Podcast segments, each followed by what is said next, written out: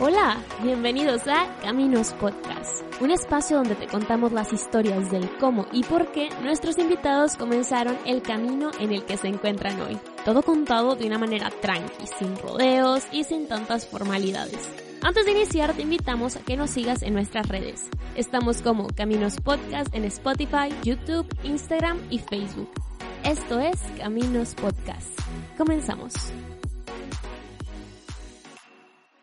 Hey, ¿qué tal a todos? Bienvenidos a un nuevo episodio de Caminos Podcast. Muchísimas gracias por escucharnos. Les habla Lalo Villalobos y el día de hoy estoy con mi compadre, con mi amigo, con mi camarada de mil batallas, Heriberto Michel Torres. ¿Qué onda, Lick? ¿Cómo andas? No, yo estoy muy bien, Lalo. Muchísimas gracias por invitarme aquí a tu, a tu podcast. La verdad es que es un gustazo estar por aquí platicando. Muy buen amigo de toda la vida. Entonces, pues a darle. Fíjate que la neta, ya después de, de varios ratos, de ya de mucho tiempo de conocernos, ya pues básicamente unos cuantos añitos, ya tenía la cosquilla de pues de invitarte al podcast para platicar, para que nos cuentes este, todas tus tus aventuras ahí por este por TikTok, por Instagram, así también como el desempeño y el camino que has recorrido en tu carrera. Pues dale, vamos a empezar. ¿Qué te parece si nos cuentas un poquito de ti, Michelle? Cuéntanos, tú eres de aquí, ¿no? Hasta donde yo recuerdo, de aquí de, de Monterrey. Sí, claro, yo aquí nací hace 25 añotes, 25 primaveras, aquí en Monterrey. Pues aquí he estado toda mi vida. Pues primeramente yo soy abogado, Estudié en la Universidad Autónoma de Nuevo León. En la Facultad de Derecho y Criminología. Sí, en la Facultad de Derecho y Criminología. Ajá.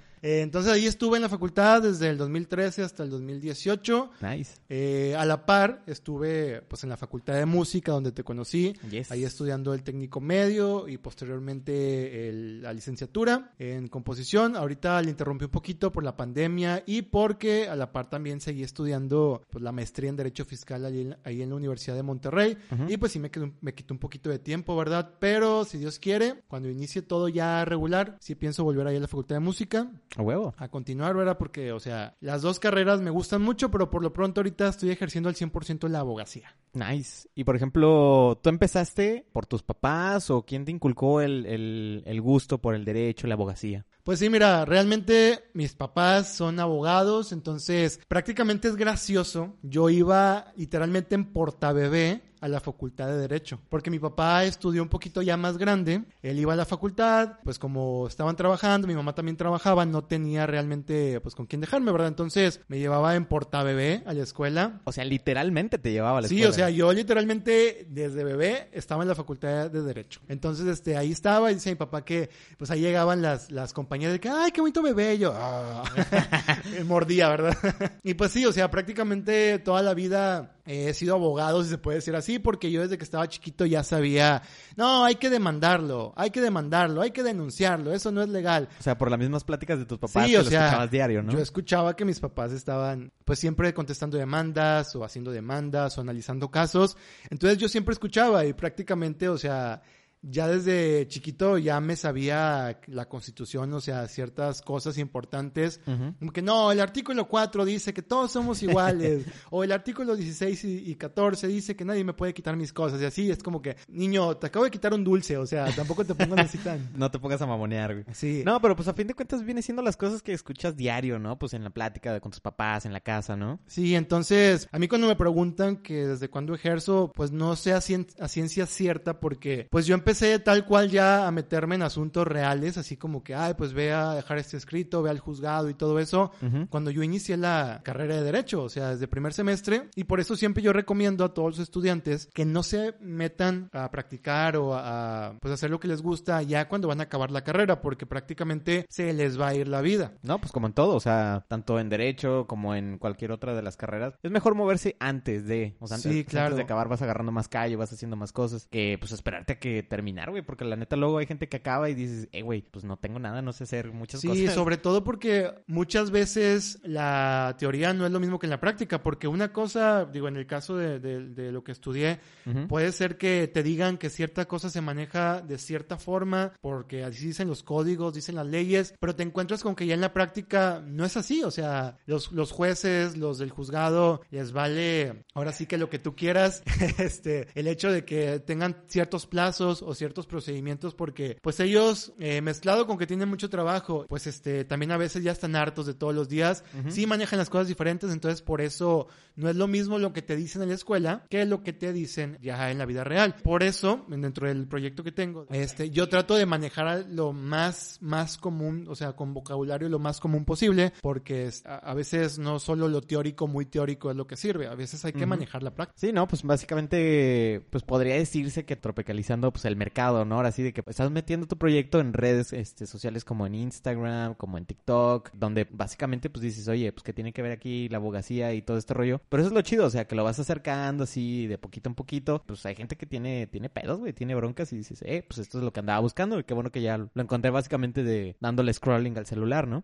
Sí, claro. Ya tenía, como lo comentaba en un principio, pues vamos a echarnos una chelita aquí con Mitchell. Ah, que suene, que suene. Ah, que suene, a huevo. Porque somos regios y si no suena... no. Bueno, tú, no- tú eres regio adoptado. Saludcita. Saludcita. Uh. Es que Bueno, sí. ahora sí, vamos a empezar. Ahora sí llegó. no, la neta, este, fíjate, qué chido, qué chido. Y ahorita que lo comentabas de que estabas en la facultad de Derecho y Criminología, a ver, háblate al chile, güey. ¿Sí van o no van los profes, güey? Mira, realmente la facultad de Derecho sí tiene una famita por ahí curiosa de que los viernes no hay clases. y pues realmente eh, es cierto, los viernes no hay clases, o sea... ¿Por qué? O sea, ¿les da hueva o qué? ¿O qué pedo? Mira, ¿Por qué no hay a- clase? eh, no es por quemar a la facultad, pero todo mundo lo sabe. Entonces, ahí era como que, pues ya es viernes, profe, ya este, pues ya para qué venimos, ¿verdad? Hasta lejos, el camión, el camión va lleno. Entonces, este, cuando era viernes, normalmente los representantes se esforzaban así de que, como pudieran, de que no hubiera clase, hablaban con todos los profes, incluso por ahí hasta unos les mentían de que no, Lick, este, ya todos los, los profes, los licenciados nos, nos, nos dijeron que no viniéramos, no sabemos por qué, a lo mejor ellos no quieren venir. Y, ah, bueno, no, pues siendo así, pues está bueno, ya no vengan. Y lo peor de todo es que como después del tiempo, como el viernes ya sabíamos que no íbamos a ir, profe, es que pues ya es el último día el jueves, ¿verdad? Entonces, pues también el jueves, ¿no? Porque ya pues, es también. el último día de la semana, ya, qué flojera. Un puentezote, güey. Puentezote. Entonces también, como pues ahí está el estadio de Tigres, entonces cada Ah, vez que jugaba cierto, Tigres güey. entre semana, también ahí sí era un poco culpa de la universidad, por así decirlo, porque no había estacionamiento. O sea, los que traíamos carro no nos podíamos estacionar porque normalmente el estacionamiento era en el estadio. Ujú. Y los que se iban en transporte público, pues el transporte público estaba llenísimo y sí era un poco peligroso, sobre todo para, eh, digo, yo estuve en, en horario nocturno, que salíamos a las 9, 9.10. Entonces esa hora pues era cuando o se iba acabando el partido o iban entrando. Entonces pues era un poco peligroso. Entonces por eso la fama de que los viernes no íbamos y cuando jugaba Tigres no íbamos. Los viernes sí no tenía razón, pero los, los miércoles o martes que jugaba Tigres Ajá. sí tenía un poco de sentido porque sí era mucho tráfico y sí era peligroso. Pero realmente yo siempre he dicho, o sea, el que quiera aprovechar la universidad la aprovecha, no importa que los maestros sean buenos, sean malos o que no haya clases, porque eh, yo, por ejemplo, nunca reprobé una materia y había compañeros que sí la reprobaban y, y- y era lo mismo, o sea, aunque ciertos días no se iba, como quiera, o sea, uno podía estudiar bien, no significa huevo. que saliéramos mal los abogados, porque como quiera los, los licenciados sí se acoplaban al hecho de que los viernes no iba a haber clase, entonces hacían lo más posible porque durante la semana dieran la clase. Y fíjate, ahorita que lo comentabas hace ratito de que, pues básicamente tus papás te metieron, pues el gusto por la abogacía. ¿De dónde salió este rollo de que, pues si tus papás son abogados, ¿por qué música, güey? O sea, ¿por qué nos vinimos a encontrar en la facu de música? Fíjate, es- eso siempre ha sido una de las cosas que me ha dado curiosidad, güey. Así que cuéntamelo, carnal. Pues mira, yo desde que estaba chiquito, pues siempre le, le dije a mis papás, no, yo quiero estudiar derecho como ustedes. Ellos me decían, seguro. Ellos pensaban que era porque yo me sentía obligado porque ellos eran. Ajá. Dije, no, realmente no. También me dijeron, bueno, ¿y te gusta algo más? Y dije, bueno, me gusta la música. Entonces me dijeron, ah, bueno, te metemos a cursos de... En ese entonces me metieron a unos de canto, baile y actuación así ¿En dónde? en el SET, Sistema Educativo del Talento. y mi novia me tira mucho, mucho bullying por esa razón. En teoría, ahí empezó todo, entonces poco a poco dije, bueno, a mí no me gusta bailar y no me gusta actuar, lo que me gusta es la música, eh, cantar sobre todo, este, pero ya de manera profesional.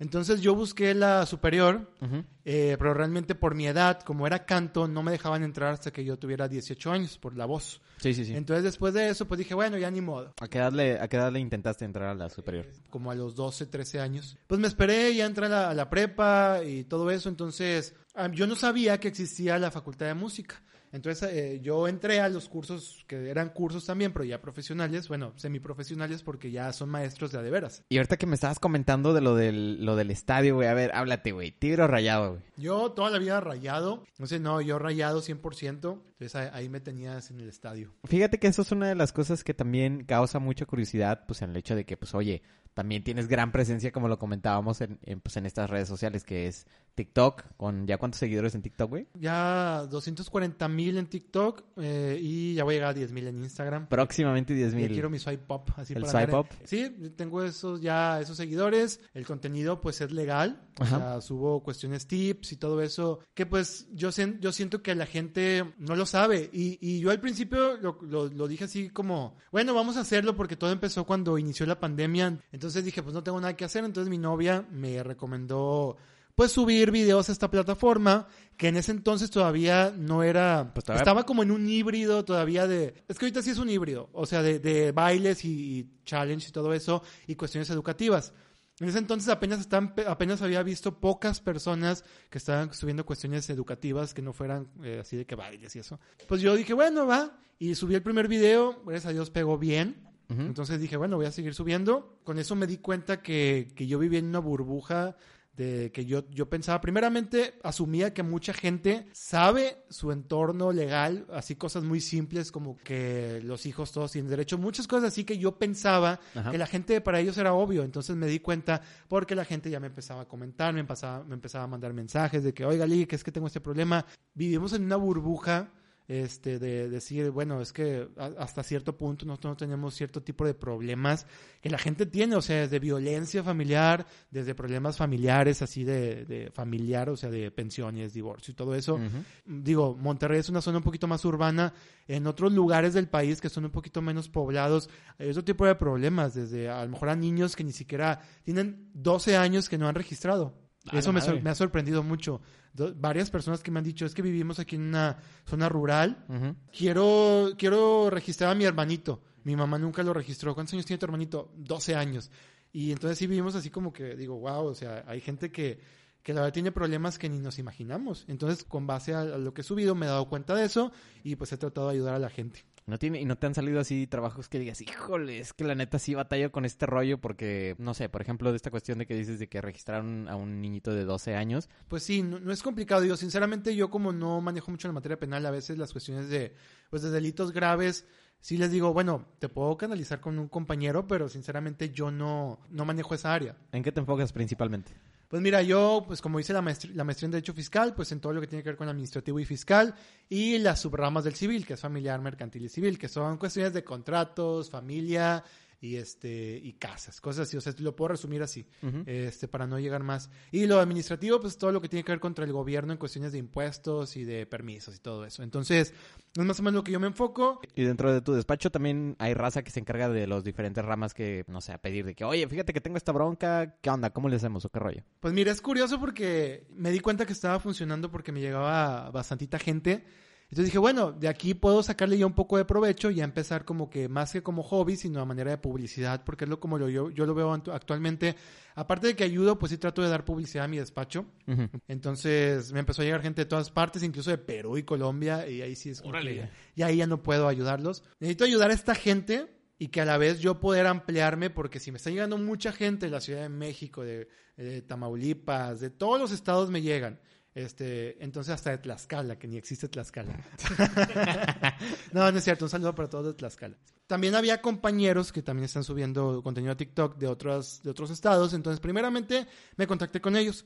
Les dije, oye, ¿qué te parece si todo lo que me caiga de otros estados, pues hacemos ahí para ayudar a la gente y pues también como negocio, ¿verdad? Porque también, o sea, nunca hay, hay que descuidarlo conveniencias personales. Ujú. Entonces ya poco a poco me contacté con ellos dije, bueno, me están llegando de estados donde no tengo, no tenemos, no tengo conocidos.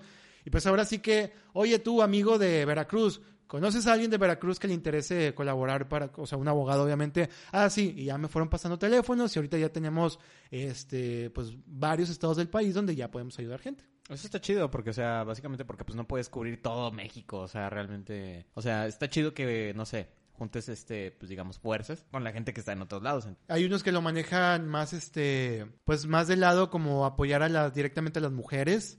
Este, tengo por ahí una amiga que ella se enfoca más en ayudar directamente a casos de mujeres. Yo manejo todo completo, o sea, Pero ella es, es su fuerte, el tema femenino. sí, sobre- eh, cada quien tiene su, tu- su estilo, ¿verdad? Y fíjate, dentro de esto, ¿qué es lo más complicado ahora sí que te ha llegado? Que digas, puta, me la he pelado con esto. Si de repente, digo, no quiero agraviar a nadie, pero de repente Háblate al chile, carnal.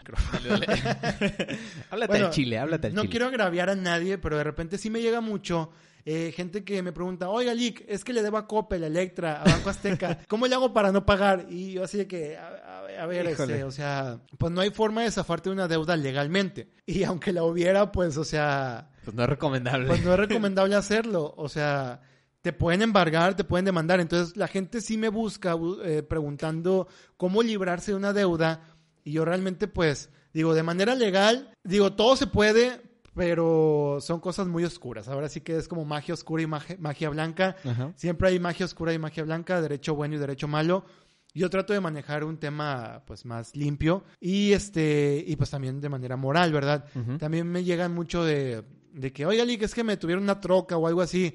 Hay cuestiones que, que no, que no trascienden tanto en el derecho y la gente le da como que más de lo que, de lo que es. O sea, Sí, sí, sí. por una camioneta, pues simplemente pues, presentas tu factura y así. Digo, sí sé que a veces es por desconocimiento, pero también hay gente que lo hace como por quererse pasar de listo y me pide un consejo y es lo que yo no, no me gusta. O sea, o sea siempre todo lo trato de hacer derecho y de repente me llegan asuntos que, que yo a veces, o sea, sí digo, ah, mira, qué gracioso, pero luego me pongo a pensar, bueno, esa persona me está hablando realmente porque tiene un problema. A lo mejor a, lo mejor a mí me suena gracioso porque, como di- dije en un principio, yo vivo en mi burbuja, pero para esas personas sí es un problema real. Entonces, así, si yo te dijera algo gracioso, algo Qué así. curioso, ¿no? Curioso, curioso Ajá. es la palabra. Sí, sí, sí. Pero al final de cuentas yo digo, no, es que esto no, no es gracioso porque esa persona sí tiene un problema. Pero lo que sí me causa eh, risa es de que mucha gente se quiere librar de las deudas de Coppel. no sé, dentro de lo que me puedo imaginar, es probablemente lo que más puede surgir, ¿no? Más común podría decirse, ¿no? Pues lo más común son temas de hijos.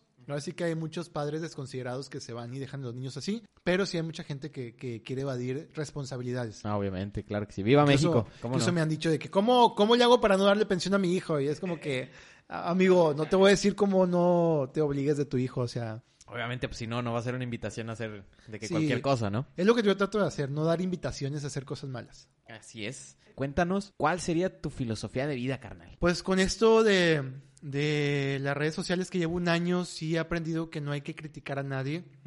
O sea, por su, o sea, ahora sí que no hay que juzgar un libro por su portada. A veces sí me he dado cuenta que la gente más humilde, por decir una forma, porque pues, no sé si la palabra sea humilde, pero la gente que se ve más, o sea, a lo mejor de menos recursos, es la gente que más agradecida es. Entonces, por eso creo que mi filosofía ha sido ya no, no juzgar a nadie antes de conocerlo o de ver lo que necesita, porque a veces incluso la gente de más dinero es la que menos agradecida es. Sí me ha tocado mucho eso. Digo, no todos, ¿verdad? Pero sí, sí ha habido mucha gente que pues no te agradece o incluso tú le dices, pues este te ayudo con tu problema, a lo mejor es tanto de por los honorarios. Ay, no, no, este yo prefiero hacerlo gratis. Este, pero en cambio hay, alguien que que ese juicio o eso que le vas a ayudar, que pues obviamente cobra su trabajo, le va a costar muchísimo conseguir ese dinero, pero se esfuerzan por conseguir el dinero. Ajá. Este, obviamente siempre tratando uno personalmente de, de ajustar el, el- el precio pues de la manera más accesible, que sea accesible para todos, tanto para un- una persona de, de escasos recursos como para alguien de dinero. Por supuesto. Este, pero sí, sí he notado que a veces la gente con menos recursos es la que más agradecida está. Me ha tocado, bueno, mis papás que a veces la gente dice, oiga, licenciado, no tengo dinero, pero pues véngase, aquí le hago un, un- un cabrito o algo, porque pues, son de rancho. Digo, es más fácil para ellos este, cocinar un cabrito. Y sí, o sea, a veces no tienen suficiente dinero, saben que tú les cobraste, pero te lo agradecen de otra forma. O de repente dicen, mira, Lick, yo me dedico a hacer, no sé, esculturas de madera, aquí le hago una escultura. Y este, y sí, es algo que, que se ve como que la gente es más agradecida. Digo, también la gente de dinero, o sea, por decirlo así, también es agradecida, pero sí, sí he notado que hay una tendencia eh, de esa forma donde la gente más de escasos recursos tiende a ser más agradecida, más a demostrar el- el- la gratitud. Sí, pues a fin de cuentas viene siendo, aunque es un jale, digamos, ahora sí que pues vaya remunerado, pues como quiera pues no está de más pues ser agradecido con este a quien te brinda la mano, ¿sabes? Y por ejemplo, este ahorita que estamos al momento en que estamos grabando este este podcast, actualmente eh, son las elecciones de para gobernador en el estado de Nuevo León. ¿Tú qué nos podrías decir o hacia dónde te, te sientes orillado o, o te inclinas por, este, por las elecciones? Ahora hablando de este tema en cuanto a derecho, digamos, no político, pues vaya, en tu posición. ¿qué ¿hacia dónde te podrías orillar? Está complicado porque yo nunca he sido una persona que ha estado en la política, o sea, sí, muchos compañeros de la Facultad de Derecho están metidísimos desde el primer semestre, desde antes, desde los juveniles. ¿Luego luego escogen su bando o qué? Sí, sobre todo porque tanto la, carrera de Derecho como la carrera de Políticas, pues es lo, son las, las, ahora sí yo les digo las fuerzas básicas de los partidos políticos. Entonces, pues desde inicio siempre toman su bando porque eh, la política siempre deja, deja buenas ganancias, pero siempre es muy difícil llegar. Sí. Sin embargo, pues ahora digo, hay que votar, o sea, de que hay que votar, hay que votar. Pues ahora sí que llegas a un punto donde dices, bueno, ¿quién es el menos peor? Este, pero sí los, yo diría que, que pues vean muy bien el trasfondo, no se dejen guiar solamente por lo que hay en, en propaganda y vean más atrás de dónde viene la gente, porque todos los, los candidatos pues siempre están Todos tienen sus trapitos. Todos tienen sus traspitos, entonces ahora sí que habría que revisar quién es el que tiene menos, menos pasado. Sí, sí, sí. Entonces también en cuestión de los partidos políticos, pues, pues o menos ver- pasado turbio, mejor dicho. También. menos pasado turbio, sí, porque digo, hay muchos partidos que tienen muchos, mucho, mucho pasado turbio y hay partidos donde, bueno, por lo pronto se ven limpios, el candidato se ve limpio, entonces creo que deberíamos guiarnos por el candidato que tenga menos pasado, porque al final de cuentas todos son políticos y dentro de la guerra sucia siempre va a haber trapitos, Así a es. lo mejor inventados, a lo mejor reales, pero siempre va a haber trapitos. Hay que ver, pues, quién es el, ahora sí que el menos peor. Sí, no, básicamente. Y cuéntanos, Michelle, ¿qué podremos ver próximamente, ahora sí que en este medio en el que te estás moviendo en las redes sociales, qué podremos esperar de, del licenciado Heriberto Michel Torres? Yo planeo seguir ahí en la plataforma que estoy, la verdad me ha tratado bien. Ajá. Eh, a veces de repente el algoritmo ya me, me deja de reproducir, pero de repente vuelve, entonces es una pelea ahí como que de repente me quiere, de repente no me quiere. Pero yo sinceramente creo que me voy a quedar ahí en la plataforma mientras siga con viva, con vida, perdón. Y en Instagram, porque es la, plataforma base, pues creo que voy a estar bien con eso. Y pues si me preguntas lo más próximo, realmente ahorita voy a llegar a 10 mil seguidores ya en Instagram. No sé si para cuando salga este, este capítulo ya haya llegado.